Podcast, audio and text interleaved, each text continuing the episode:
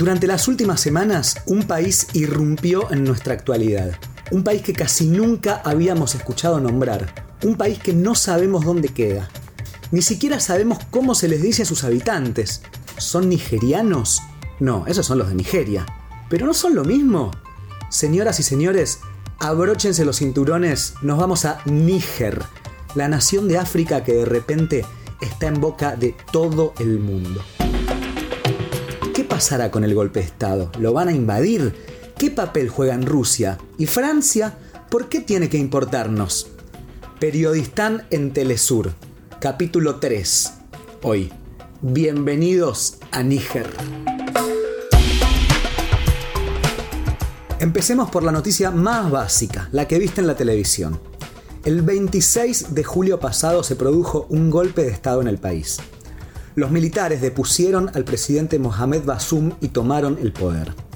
El hombre fuerte de la nación ahora se llama Abdurrahman Chiani, que es el líder de una junta patriótica. Una de las primeras medidas de los nuevos gobernantes fue dejar de vender uranio a Francia y eso desató una crisis internacional y puso al golpe en la primera plana de todos los diarios. Porque seamos sinceros, si no fuese por lo del uranio, en una nación en que los golpes de Estado suelen ser moneda corriente, a Europa mucho no le hubiese interesado lo que sucede en este rincón perdido africano. Níger se ubica en el centro del continente, es un país muy seco, sin salida al mar, y el 80% de su superficie se ubica en el desierto del Sahara. Es el cuarto más pobre del planeta. La mayoría de la gente vive al día, cubriendo sus necesidades básicas, cultivando lo que pueden, y son muy comunes las hambrunas que derivan de las sequías.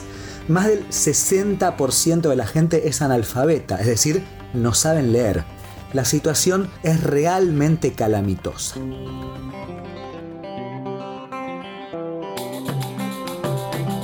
No siempre fue así, sin embargo. Hace unos 7.000 años el Sahara, más que un desierto, era un pulmón verde, lleno de árboles que gradualmente se fue secando. Allí confluían cazadores, recolectores. Níger, que no se llamaba así porque faltaba muchísimo para que existiesen los estados, era una zona llena de vida. Luego, claro, el paulatino cambio climático hizo que el Sahara se volviese arena, y fue por allí por el norte árido y lleno de dunas que llegaron las caravanas de camellos desde Arabia, comerciantes que venían con sus productos y que también llevaban una nueva religión, el Islam. Estos beduinos, de piel curtida y acostumbrados al sol, se instalaron en el norte. Con el tiempo se volverían muy importantes en la formación del país. Pero no eran los únicos que llegaban. Como dijimos, Níger se ubica en el centro de África, en el corazón, y por eso recibía las más variadas influencias de imperios cercanos. El imperio malí al oeste era el más poderoso. De hecho, uno de sus reyes, Mansa Musa, es hasta hoy el hombre más rico que haya pisado este planeta. Sus reservas de oro eran incalculables. También estaban el imperio Songhai, el Kanembornu, en fin, toda la zona era un crisol étnico de diferentes pueblos. Así fue hasta el siglo XIX. Diferentes pueblos, caravanas comerciales, desierto, diversas religiones. Por supuesto que había muchos problemas, pero eran problemas autóctonos, locales, hasta que apareció eso que muchos llaman la civilización europea.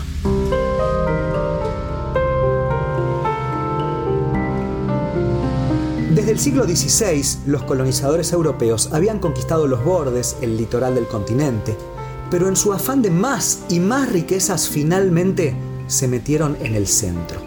Uno a uno los imperios africanos fueron cayendo hasta que llegó el turno de Níger.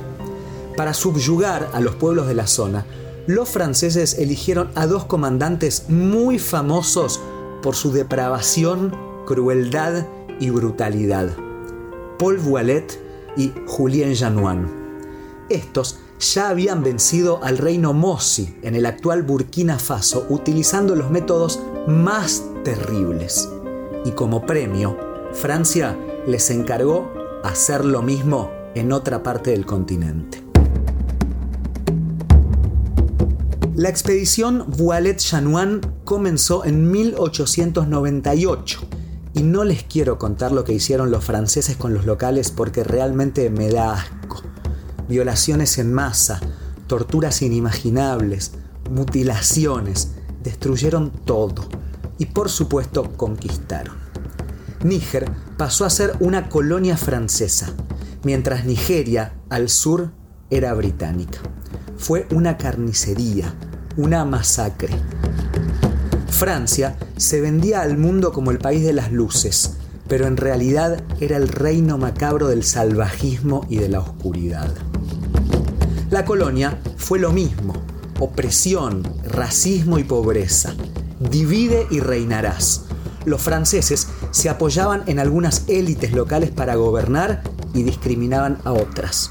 Los explotadores siempre encuentran lacayos domésticos hasta que en 1960 Níger se independizó. Era el momento en que la gran mayoría de colonias africanas salían de la tutela de sus amos. Pero los franceses siempre se esforzaron por mantener el lazo con sus ex colonias africanas y seguir explotándolas, como si fueran un tutor paternalista y opresor.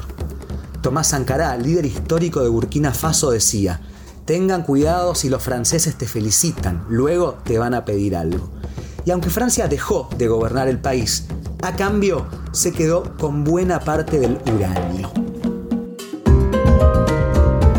La producción de uranio nigerina, que así se dice, representa el 5% de la producción mundial y una cuarta parte de lo que usan las centrales nucleares europeas. Es muy importante. Por eso, cuando el nuevo gobierno anunció que cortaba esos lazos con el antiguo amo, saltaron todas las alarmas. ¿Cómo un país al que dominamos siempre nos va a dejar sin este mineral tan necesario? Se alertaron en París. Y en eso todavía estamos hasta hoy. En el último tiempo, Rusia y el grupo Wagner decidieron involucrarse en la situación de muchos países de África también tienen sus ojos en Níger, hay que decirlo. Y lo cierto es que no se sabe en forma fehaciente si el golpe de Estado fue apoyado o no desde Moscú. Y tampoco podemos saber cómo sería un Níger con soporte ruso. Lo que sí, en cambio, podemos saber, porque no es terreno de la incógnita, es que durante los últimos 120 años los franceses llevaron destrucción, saqueo y racismo a estas tierras. Y más allá del papel de Rusia, lo que primero deberían preguntarse los medios es, ¿por qué tanta gente los odia en África? Desde Wallet y Januan, sin dudas, los franceses encontrarán muchísimas razones. ¿Qué sucederá con Níger? No lo sabemos. Por ahora reina la tensísima calma, pero el nuevo gobierno pidió a la población que se prepare para la guerra. ¿Lo invadirán los países vecinos con apoyo europeo? ¿Se animarán o lo dejarán así? ¿Qué papel va a jugar Rusia y China y Estados Unidos? Se está desarrollando un gran ajedrez en el corazón de África. Pronto, sin dudas, tendremos más noticias. Hasta el próximo capítulo de Periodistán en Telesur, para seguir entendiendo el mundo siempre un poquito más de lo que te muestran otros medios.